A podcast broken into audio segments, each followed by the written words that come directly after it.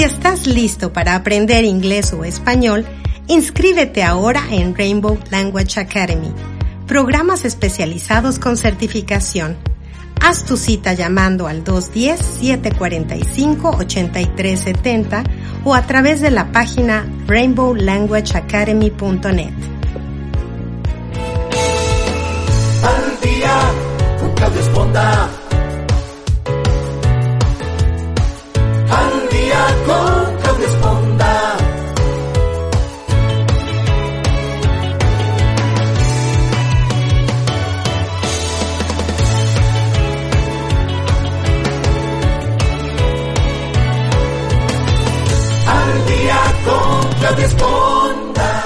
Muy buenos días. Qué bueno que nos acompañan esta mañana aquí en su programa al día. Yo soy Claudia Esponda, como siempre, saludando a toda la gente que nos hace favor de acompañarnos como todos los martes y jueves.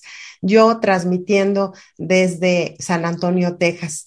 Hoy vamos a tratar un tema bien interesante ahora que están los jóvenes eh, casi, casi a punto de entrar a la escuela.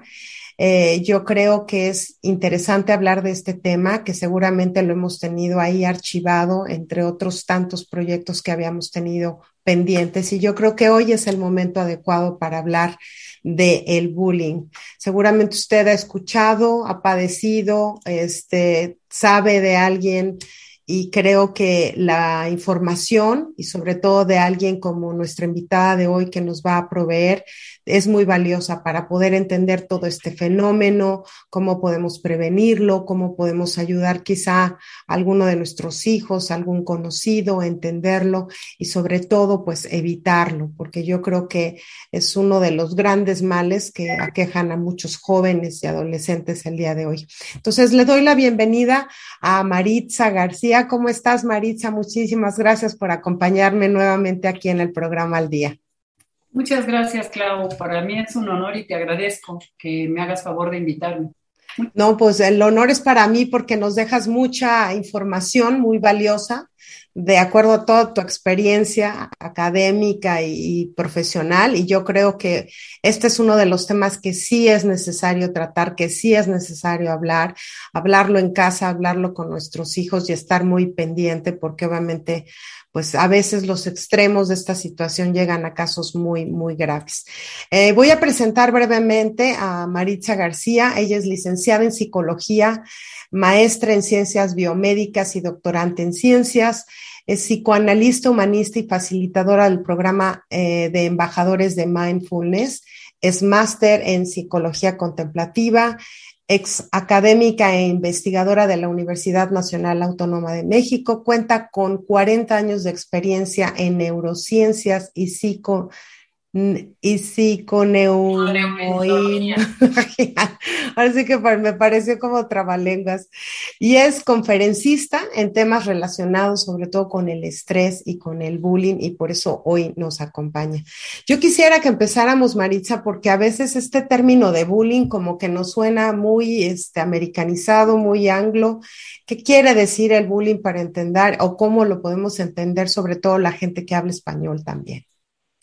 Gracias. Mira, Clau, eh, el término es un término que por allá de 1970 parece que utilizó por primera vez un investigador en Europa y después Dan Olgus eh, le llamó la atención, le interesó y realmente se considera que Dan Olgus es el padre del concepto cuando realmente él lo tomó de otro investigador.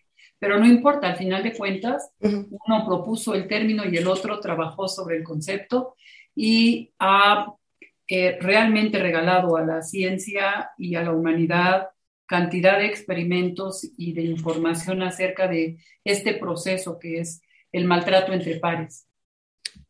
¿Por qué lo traducimos, lo tradujimos al español de esta manera? Eh, porque eh, dado un libro que, y los eh, estudios de una excelente investigadora en el tema, que es la doctora Ortega Española, ella le llamó, eh, cuando nosotros en México comenzamos a trabajar con el concepto de bullying, nos dimos cuenta que la palabra acoso a la mayor parte de la gente le sonaba algo encaminado hacia lo sexual.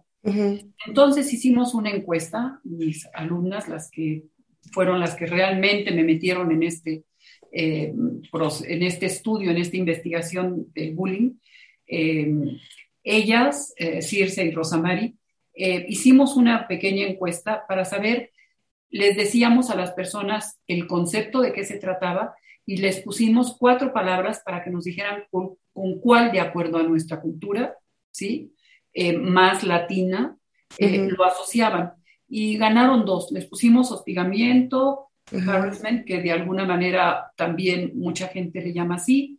En fin, eh, ganaron dos, ganaron intimidación y em, la otra que ganó, ¿cuál era? Ya se me olvidó, maltrato, exactamente, maltrato e intimidación. Entonces eh, dijimos, mm, pues yo creo que si decimos maltrato entre pares, MEP, hasta las siglas eh, son fáciles de recordar. Ah, sí. Le llamamos intimidación.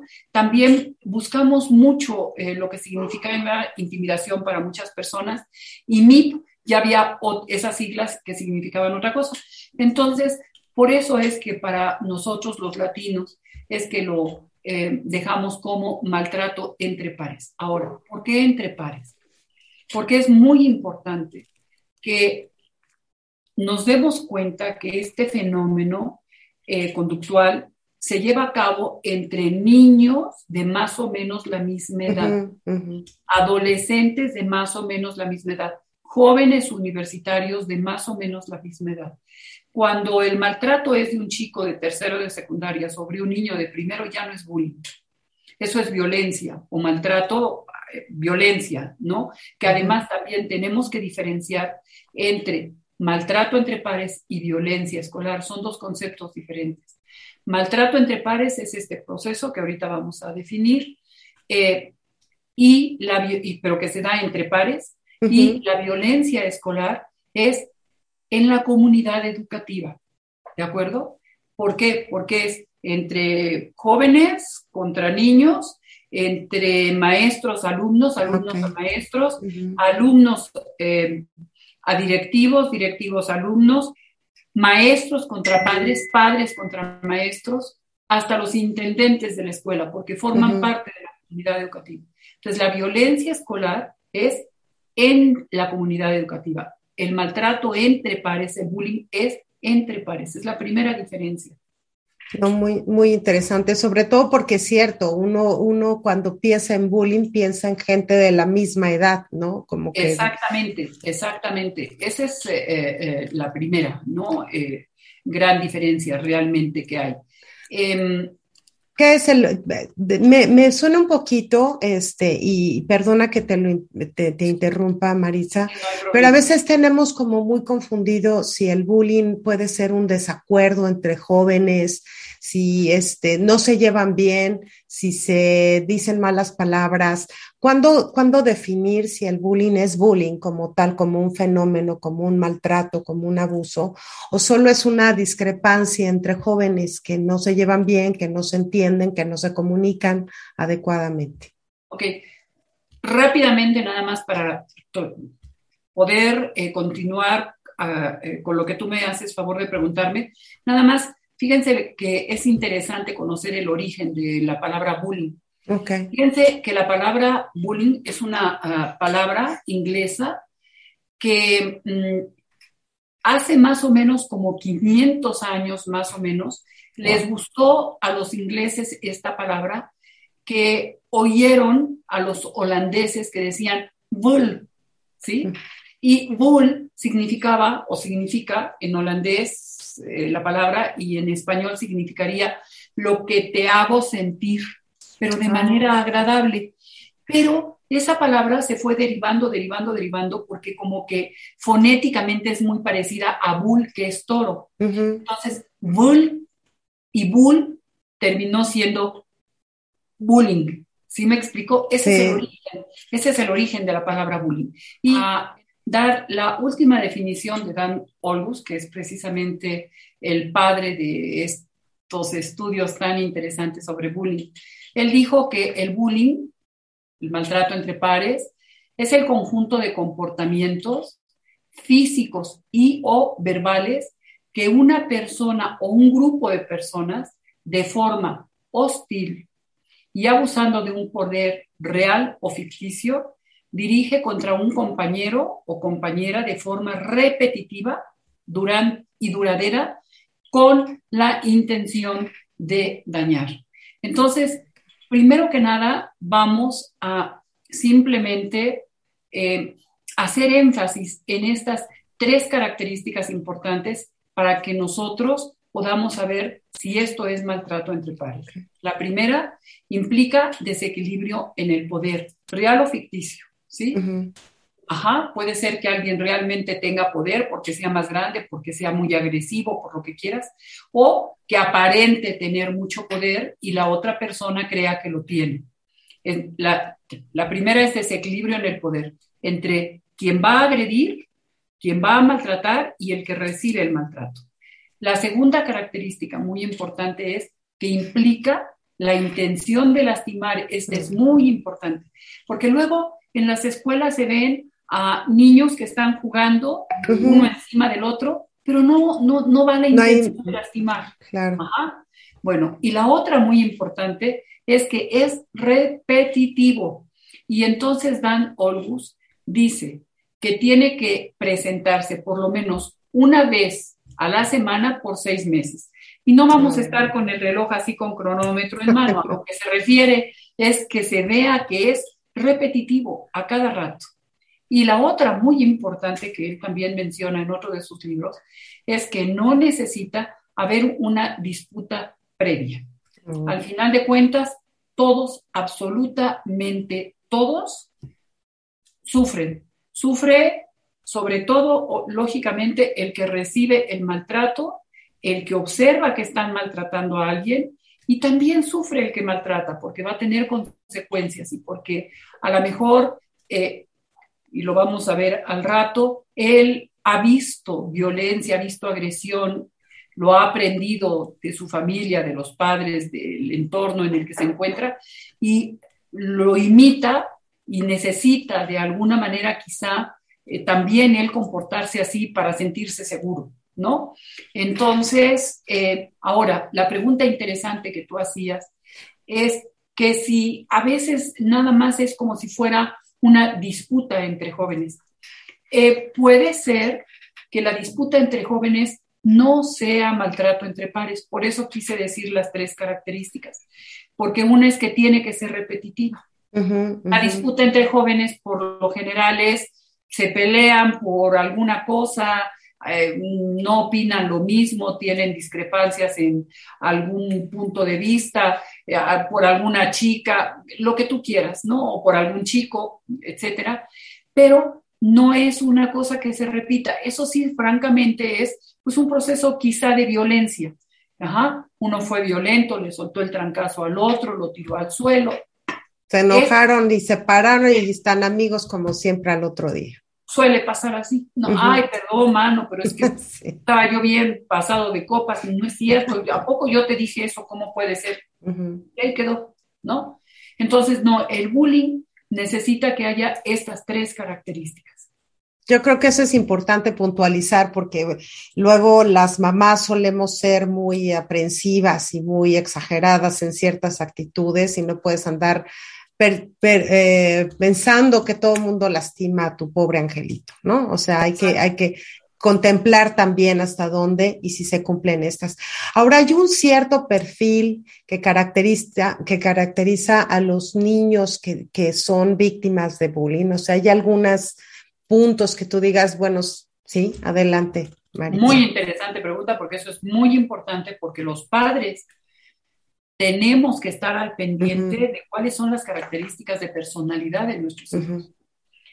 La mayor parte de las veces, o sea, es con una alta frecuencia que los niños que reciben el maltrato son niños muy ansiosos, que no saben defenderse, que mm, son tímidos, que no saben decir no, que tampoco saben poner límites asertivos simplemente son niños inseguros y miedosos.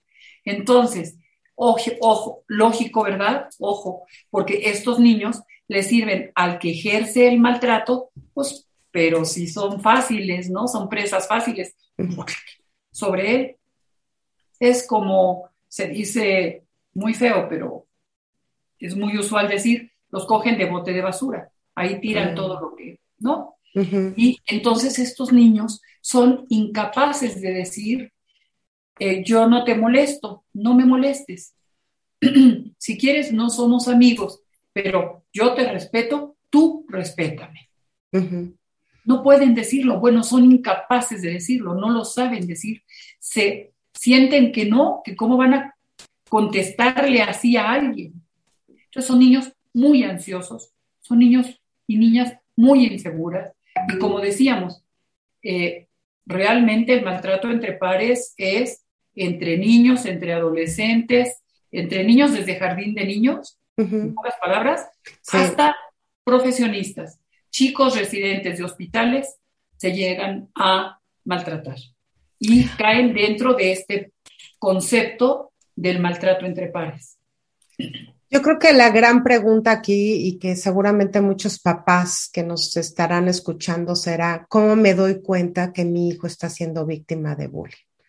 Porque yo creo que a veces es como, eh, dicen que como el que le huele la boca, ¿no? Que el que le huele la boca es el último en enterarse que tiene mal aliento, ¿no? Entonces, a veces los mismos papás no perciben, no se dan cuenta hasta que llegan a casos extremos estas situaciones y de repente uno, se culpa porque no estuvimos con esos ojos abiertos y esa apertura para entenderlo. ¿Cómo, cómo podar esos pasos para entender si nuestro hijo está sufriéndolo?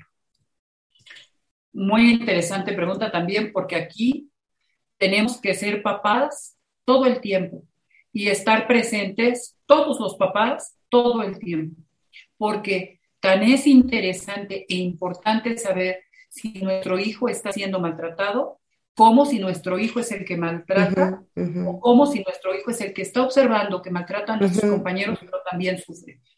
Eh, el papá que vea que su hijo llora sin razón aparente, eh, tiene alteración en su alimentación, o come de más o no quiere comer, o duerme mucho o tiene insomnio, no quiere ir a la escuela con cualquier pretexto, ¿sí? O no quiere salir a jugar al ah, jardín de la unidad habitacional con cualquier pretexto. Esas son así conductas que, wow, wow, son alarmas. ¿Qué pasó? ¿No? ¿Qué pasó? Y esto también me lleva a que comentemos algo muy importante, que el maltrato entre pares no es característico solamente de las escuelas. Por eso tampoco es recomendable traducirlo como maltrato escolar o como violencia escolar o como acoso escolar. No Va pasar en casa. Además, Exactamente, ahorita tocamos ese tema, muy importante, pero lo importante, Claudia, es que en la unidad habitacional, cuando dos niños están en diferentes colegios o escuelas y en la tarde salían o pueden salir a jugar al jardín, a los juegos de, su unidad habitacional, de su colonia, lo que sea, ahí uno puede maltratar al otro y es maltrato entre pares y no están en la escuela. es más, ni siquiera van en la misma escuela. Es muy peligroso que eh, le pongamos el calificativo, el apellido de escuela, porque es como estar diciendo que la escuela es quien lo motiva este proceso, cuando no, como estamos diciendo, es característico de un proceso de personalidad. No, y además, por ejemplo, ahora con esta cuestión de las redes sociales, mucha gente tiene acceso a gente que ni siquiera físicamente se conocen y sabemos que hay bullying cibernético, ¿no? O sea, no precisamente tiene que ser... Se llama, cyberbullying o ciberbullying, claro.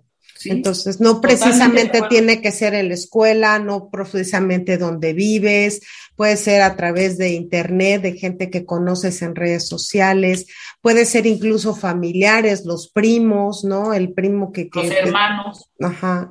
Platícanos un poquito, porque antes de comenzar este programa me, me comentaba, este, me comentabas, Maritza, que hay también una situación muy particular en antes, ahora y después de la pandemia y sobre todo lo que viene después. en esta cuestión referente al bullying. Platícanos un poquito de esto. Creo que tenemos que ser muy cuidadosos ahorita en este momento de pandemia, porque es diferente el maltrato entre pares que se lleva fuera de casa que el maltrato entre pares que se puede estar dando dentro de casa. Está demostrado por algunos investigadores que el maltrato entre pares desafortunadamente también se da entre hermanos. porque Casi siempre favorecido por la predilección de uno o de los dos padres por alguno de los hijos. Entonces, ese hijo al que se le da esa preferencia, por lo general suele maltratar al otro o a la otra. Eso es primero, pero además, en estos espacios que son tan latinos, en los que viven el hermano, el otro hermano, la hermana y todos tienen hijos y los primos, ¿no? Conviven. Entonces, ahorita en esta época de pandemia, no nada más están conviviendo hermanos, sino que también primos, por ejemplo, ¿sí? Y llega a presentarse también, está más que visto y estudiado, el que hay maltrato entre pares, entre hermanos y entre primos. Entonces, los papás tienen que estar muy al pendiente. ¿Por qué? Porque lógicamente que ahorita los niños están muy incómodos, están resentidos, están detenidos en su crecimiento de alguna manera. Y lo peor es que están expuestos como lo acabas de decir hace rato, a programas de televisión muy agresivos, a series televisivas muy agresivas y eh, en la red también, ¿no? Hay caricaturas verdaderamente agresivas, etcétera. Bueno, no es el tema, pero, y todo esto es a lo que los niños están expuestos. Y muchos niños, mm, aparentemente jugando, van a representar el papel del héroe fulanito, pero eso es eh, lo que de alguna manera utilizan para molestar y maltratar al otro, porque inconscientemente tienen mucho enojo de estar encerrados, de no salir a jugar, de no ir a la escuela, de no ir al parque, de no ir al súper, etcétera, etcétera. Y entonces eh, lo, lo sacan, ¿no? De alguna manera. ¿Cómo? A través de esto y maltratan a otros. Y claro, este tiene que ser el que se sienta más fuerte o el que sea más fuerte contra alguien que es que se sepa o se sienta débil, el inseguro, el ansioso, etcétera. Pero hay maltrato entre hermanos y entre primos.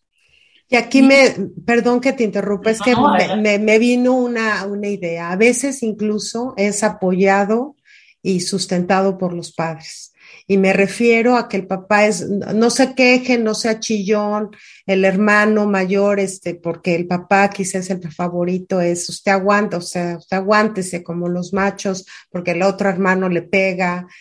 A veces los papás también incitan a este tipo de violencia, aunque no física, pero sí emocional entre hermanos y yo creo que también tiene que ver con esto, ¿no? Que a veces los papás apoyan este tipo de bullying dentro de casa. Claro, porque como decíamos, se ve reforzado este maltrato entre pares por la preferencia de un padre hacia un hijo o de ambos padres hacia ese hijo. Entonces, pues lógicamente que el hijo o los hijos que son los maltratados, pues la pasan bastante dolorosamente. Y piensan que así es la vida, ¿no? Y además te lo dicen, así es la vida, aguántate, porque así se los llegan a decir desafortunadamente. Ahora, aquí hay dos cosas que me gustaría agregar. Una, la característica del chico que recibe el maltrato, ya la dijimos, pero también es importante la característica del chico que genera, ¿no? El abuso, que es el abusador, que es el que maltrata. Son niños muy reactivos, son seres muy reactivos y muy eh, de apariencia. Ellos son los fuertes, ellos son los líderes, ellos son los que mandan. Y llegan a ser niños muy agresivos, incluso hasta violentos. Entonces, y siempre tienen la razón eh, o creen tener la razón. Por lo general son los niños o niñas y adolescentes, en fin, eh, que tienen conflicto con los maestros, que tienen conflicto con los familiares, incluso con los papás, ¿sí? Y estos niños vale la pena considerarlos porque valdría que nos preguntáramos, ¿y de dónde aprendieron? ¿Qué están imitando? De acuerdo con Albert Bandura, el padre del aprendizaje vicario, el aprendizaje por imitación, ¿de dónde sacan esto? ¿De la familia? de los papás, de la televisión, de la red, de internet. ¿De dónde? Porque los niños no nacen así, no, ellos aprenden conductas, ¿no?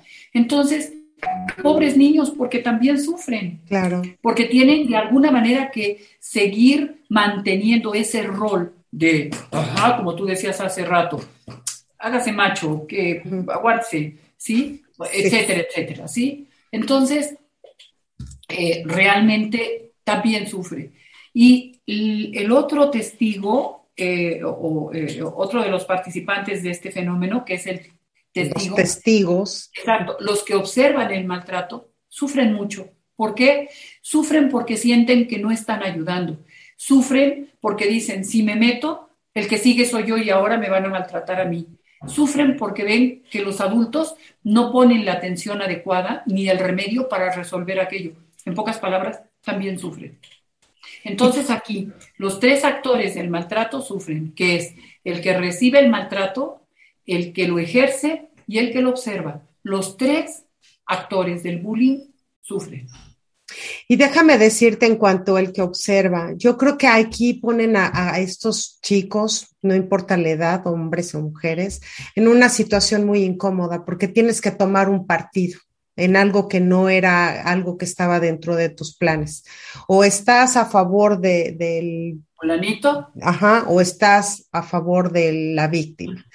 Entonces aquí ponen en una disyuntiva muy difícil a los jóvenes y yo creo que por eso muchos a veces por, por pertenecer a un grupo, por ser aceptados, pues apoyan, digamos, esta parte negativa para no estar o no ser expuestos a ellos también ser víctimas de bullying, ¿no? Totalmente. Y mm, aprovecho para decir que tú hace rato usaste una palabra que dijiste, violencia. También tenemos que ser muy cuidadosos en diferenciar lo que es el maltrato entre pares, que ya dijimos que se puede dar dentro de la escuela, porque es cuando los niños están más tiempo juntos, mucho tiempo, meses enteros. Se puede dar en, los, eh, en las unidades habitacionales, en la calle, con los vecinitos, entre los primos, etcétera, etcétera. Eh, y es muy diferente este maltrato entre pares a la violencia escolar. Es diferente porque la violencia, si es un acto violento, uno, que puede llegar incluso a quitarle la vida a alguien. Uh -huh. Lo que pasó hace algunos ya años, hace como dos años o tres, en Tamaulipas, a un niño que cuatro compañeros lo estaban balanceando, se les cae el niño, se pega en la cabeza y automáticamente muere. Entonces a mí me hablan para que yo eh, hable acerca de bullying y les dije, lo siento, pero yo no puedo decir que eso fue bullying. Uh -huh. Tendríamos que entrevistar a la maestra, a los padres de ambos, a los niños, para saber si esto era repetitivo, uh -huh. si había intención de lastimar, etcétera, lo que ya dijimos, ¿no? Muy Aquí fue un acto verdaderamente muy inconsciente de los chicos que no llevaban, a mi juicio, la intención de que se muriera el chico, sí de bromearlo fuerte y de lastimarlo y de humillarlo y lo que quieras, pero no creo que estuvieran pensando que lo iban a matar. Lo que pasa es que se les zafa al hacer esto, porque lo cogieron de, de cada uno, extremidades. De, mano, ajá, de sus manitas y de sus pies, se les zafa a uno, se les zafa al otro, se pega en la cabeza y el niño muere. Esto sí se puede considerar violencia escolar porque se dio dentro de la escuela y fue un acto violento. Claro. Que a lo mejor no llevaba la intención, yo creo que no llevaba la intención de que ese niño muriera, pero fue un acto violento porque eh, realmente estaban siendo violentos con ese chico. Y la violencia escolar, a diferencia del maltrato entre pares, se da ahora sí en la comunidad educativa. Y la comunidad educativa son directivos, maestros, docentes, interinos de la escuela, ¿sí? los intendentes, etcétera, uh -huh. eh, los padres y los alumnos. Entonces, todos ellos forman la comunidad. A veces hay maltrato de los profesores a los padres, pero también a veces hay maltrato de los padres a los profesores. Uh -huh. Y eso es violento. Eso es violencia escolar. O de los alumnos a los maestros, o de los maestros a los alumnos. Eh, entre esta comunidad educativa hay violencia y a eso sí se le llama violencia escolar. Es diferente y puede darse con una ocasión. Hay un caso muy doloroso en una escuela en la Ciudad de México de hace muchos años, que había una maestra, ya después de eso se retiró, eh, una maestra muy dura, muy, incluso llegaba a ser sádica con los niños. Y un día una mamá, ¿cómo le hizo? Nadie lo sabemos, porque no lo sabemos, cómo se logró quedar dentro de la escuela. Y cuando ya la maestra, que era la última en subir a su grupo al salón, eh, iba subiendo a su grupo, salieron la mamá y una hija mayor de esta chica que estaba en la escuela, pescaron a la maestra en la escalera, la tiraron y la golpearon y la patearon. Entonces, eso es violencia escolar. La maestra terminó en el hospital y obviamente que después de eso se jubiló porque además ya era una persona mayor, ¿no? Eso es violencia escolar, eso es comunidad educativa, padres contra maestros. La maestra ejercía violencia escolar, sí, claro, contra los niños porque era, era una personalidad eh, muy cruel, muy cruel, ¿no? Tenía una persona digo, esos reglazos que escuchábamos de cuando la escuela, eso era violencia. Totalmente. O sea, yo tenía una maestra en cuarto año de primaria que si no hacías la tarea te jalaba el cabello. O sea, literal, ¿eh? Pero cuando creces pensando que esa es la manera normal de educar, o sea, ahí llega un, momento en que la gente se confunde. O sea, aquí el, gran problema, yo creo, Maritza, es entender lo que pasa por la mente, por el corazón, por los sentimientos de nuestros hijos, ¿no?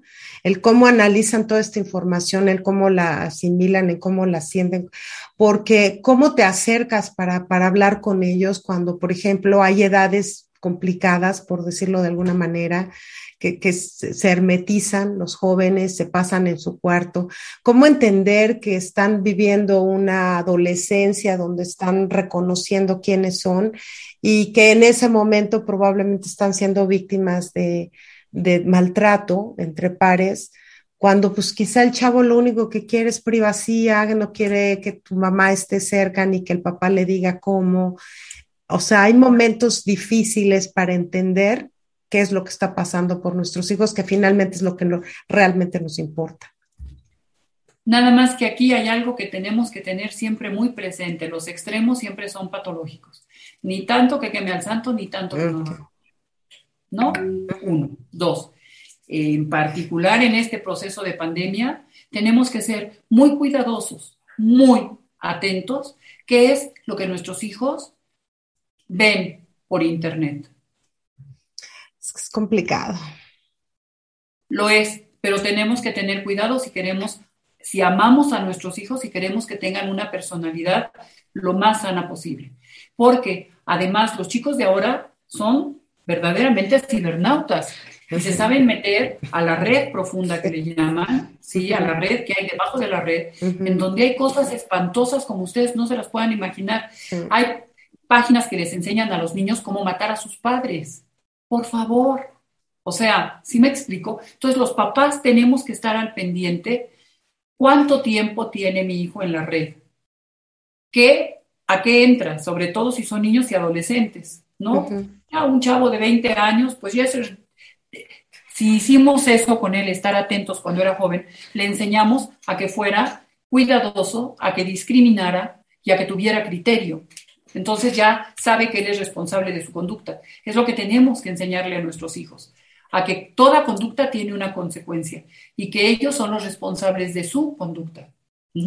Pero que cuando son chiquitos, nosotros los tenemos que orientar para que sepan por dónde ir, para que tengan esa conducta analítica, crítica, que sepan, que aprendan a ver la realidad tal y como es.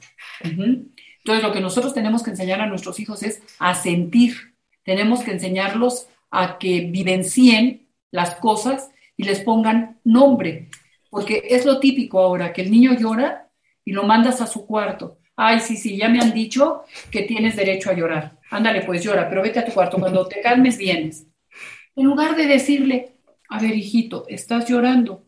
¿Qué sientes? ¿Qué sientes? Porque mira, se puede llorar por dolor físico o emocional. Se puede llorar por enojo, hasta por un enojo muy fuerte, por rabia. Se puede llorar porque te humillaron. Se puede llorar por tristeza. Entonces, etcétera, ¿no? ¿Por qué lloras? ¿Qué sientes? Entonces estás educando al niño a que sepa qué siente. Y un niño que sabe lo que siente, que pone en palabras lo que, lo, lo que siente, lo puede manifestar. Un niño que no sabe lo que siente se queda con aquello ahí, con el, la emoción guardada en el inconsciente y después la saca como puede, pero ni cuenta se porque ni siquiera supo lo que siente. Entonces tenemos que enseñar a los niños a saber lo que sienten. Una, dos, tenemos que enseñar al niño que recibe el maltrato a que aprenda a poner límites asertivos. Siempre tiene que hablar en primera persona. No me molestes. Lo que tú me haces a mí me duele.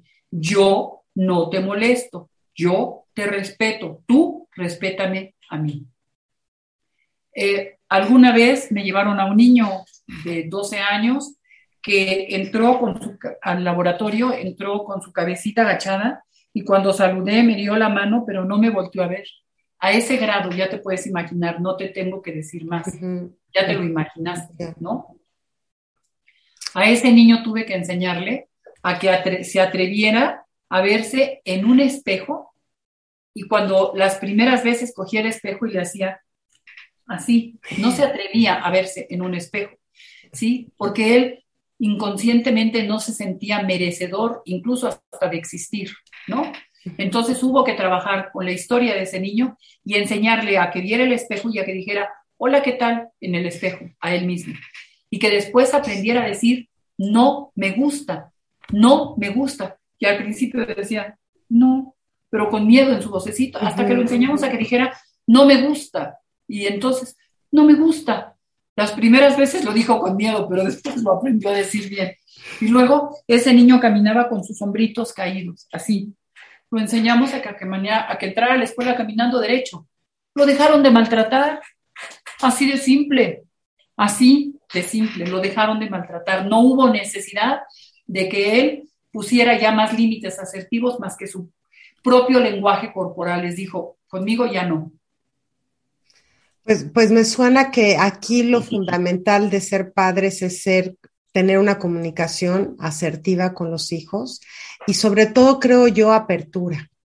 O sea, apertura a escucharlos, porque no es lo que, o sea, uno tiende a yo cuando tenía tu edad y yo no me dejaba y yo, tú, pero él qué, ¿no? O sea, hablamos siempre como, sí, son épocas diferentes, como maneras de comunicarnos diferentes. Hoy, este, quizá nos sorprende más que este término de bullying, pero yo creo que siempre ha existido. Lo que pasa es que antes no lo, no lo veíamos tan claro o no, o entendíamos no se había No se había conceptualizado, no se le había puesto nombre. Sí, o sea, el sape que te daba tu compañero todos los días era, pues es que es mi cuate, ¿no? O sea, no entendíamos que era ese maltrato. Y yo creo que aquí es, es importante hacer conciencia a los padres la importancia de estar presente eh, en la vida de sus hijos para entenderlos, para lo que uno le afecta al otro probablemente no, pero enseñarlos a que pongan límites. Yo creo que esa es la gran, la, la, gran enseñanza que podemos tener hoy de cómo enseñarles a poner límites, ¿no? Tú acabas de... Ay, perdón. No, digo porque las ah. consecuencias pues deben ser gravísimas, ¿no? Tú acabas de decir hace rato también tocar una cosa muy importante, que es el cyberbullying. Eh, en la Ciudad de México hace años tuvimos el caso de una chica de secundaria que se suicidó porque le hicieron cyberbullying. Con eso te digo todo.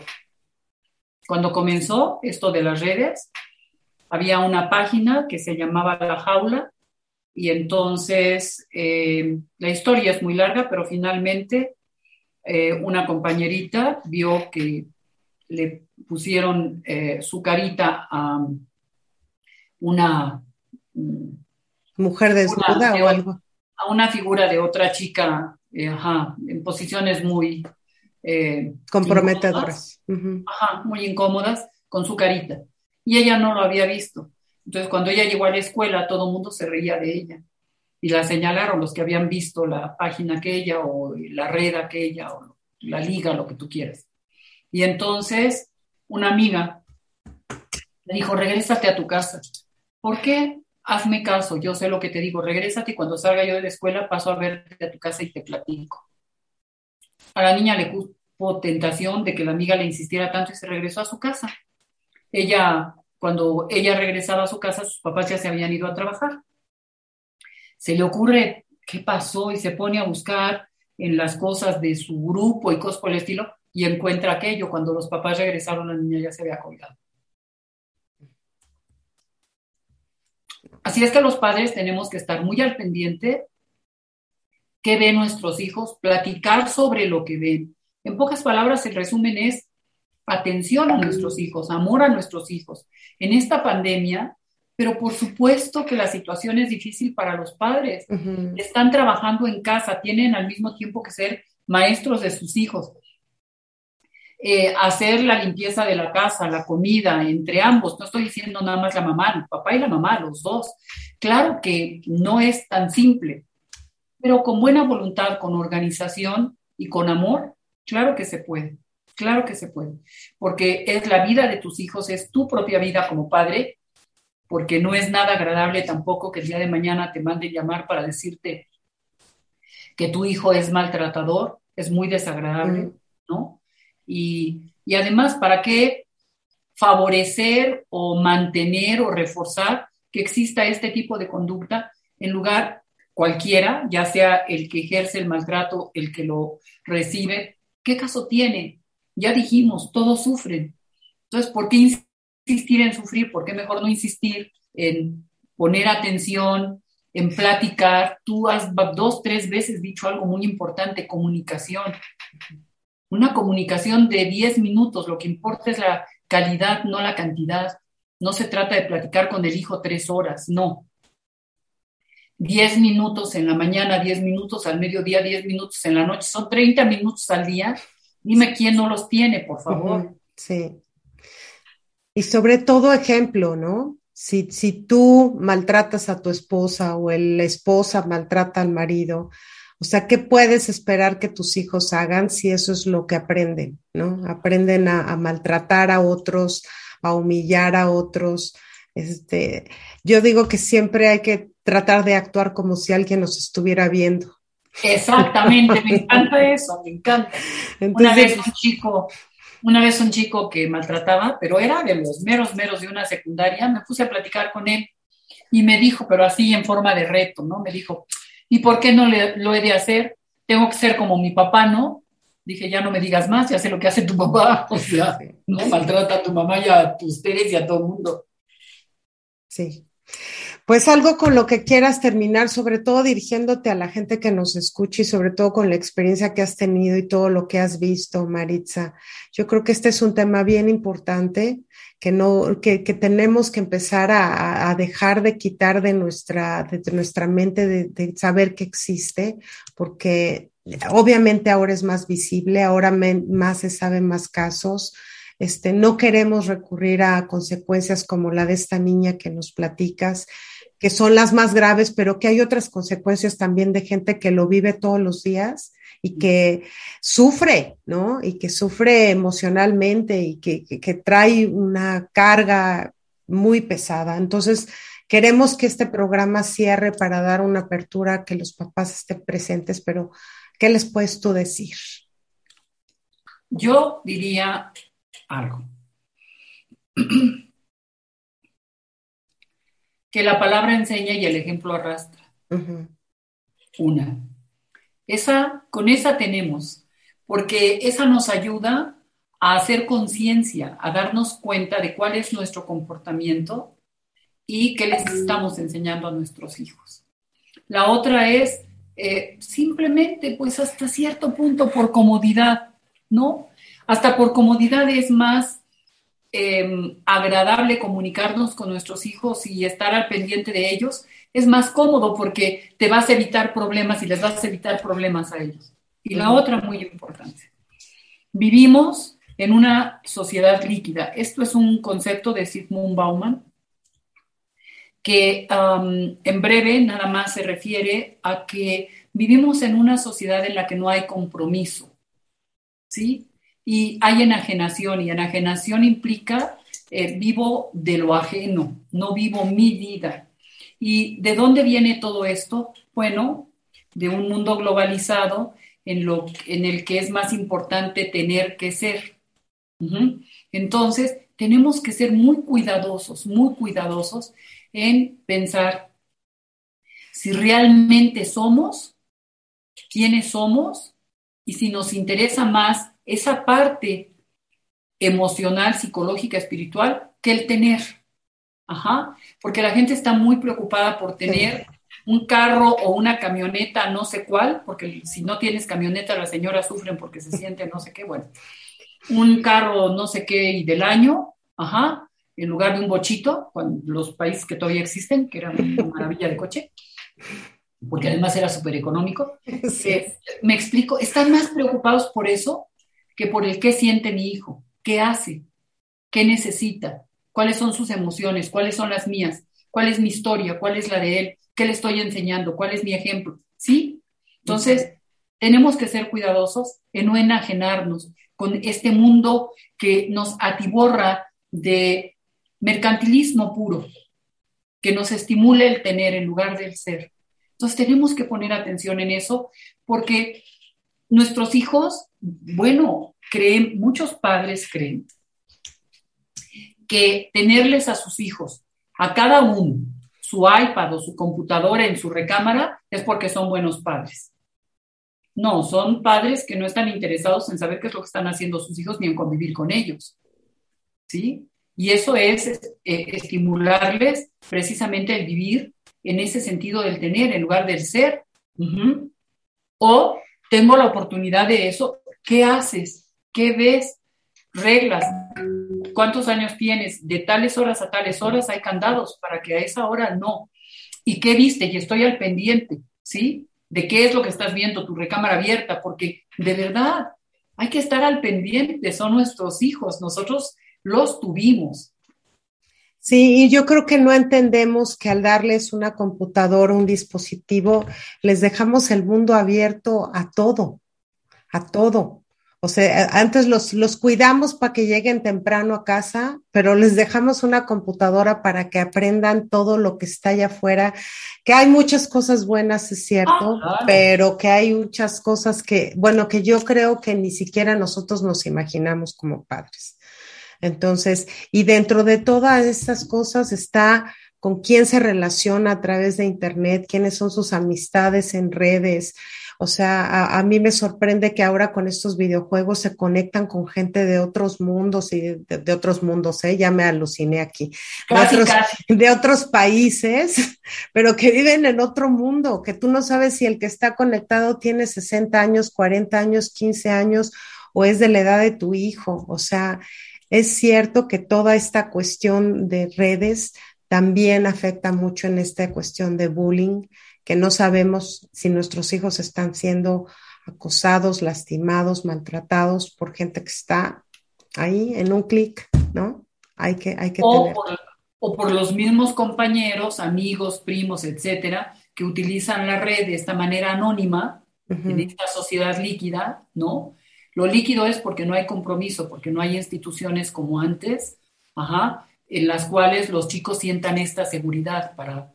Ahora, lo que nosotros hacemos, que como tú decías hace un momento, hay cosas muy valiosas como este programa que tú tienes y lo que tú haces. ¿Sí me, me explico? hay otros programas que son verdaderamente peligrosos y desastrosos y que al final de cuentas nos estamos contactando y este programa podríamos decir que comunica. Sí. Pero hay programas que no comunican, nada más contactan y meten ideas peligrosas, dolorosas. Y digo, y que finalmente nos afectan, ¿eh? como comunidad, como sociedad, como mundo, nos afecta. O sea, lo que le pase a un niño en el otro lado del mundo, en México, en Puebla, aquí en Estados Unidos, nos afecta porque habla de qué estamos creando, qué, qué mundo estamos creando, definitivamente. Pues yo te agradezco muchísimo, Maritza, esta, esta plática. La verdad es que creo que es algo que se necesita hablar y sobre todo de alguien que tiene tanta experiencia, que ha tratado este casos en particulares. Eh, hay que abrirnos los ojos. Te lo agradezco de corazón y sobre todo ahora que los niños ya van a regresar algunos a la escuela. Agua, señoras, hablen con sus hijos de bullying, y, este, y arreglar esta situación. Claro que sí. Gracias, Maritza, muchas gracias. Y a todos ustedes, un beso enorme. Gracias por acompañarnos como siempre aquí en el programa Al Día. Nos vemos en el próximo capítulo. No me fallen, ya saben, estamos en todas las redes y pues aquí sí búsquenos, porque aquí se traemos material bonito, ¿verdad? Muchas gracias a ti y a todos. Muchas gracias. Bueno, hasta la próxima.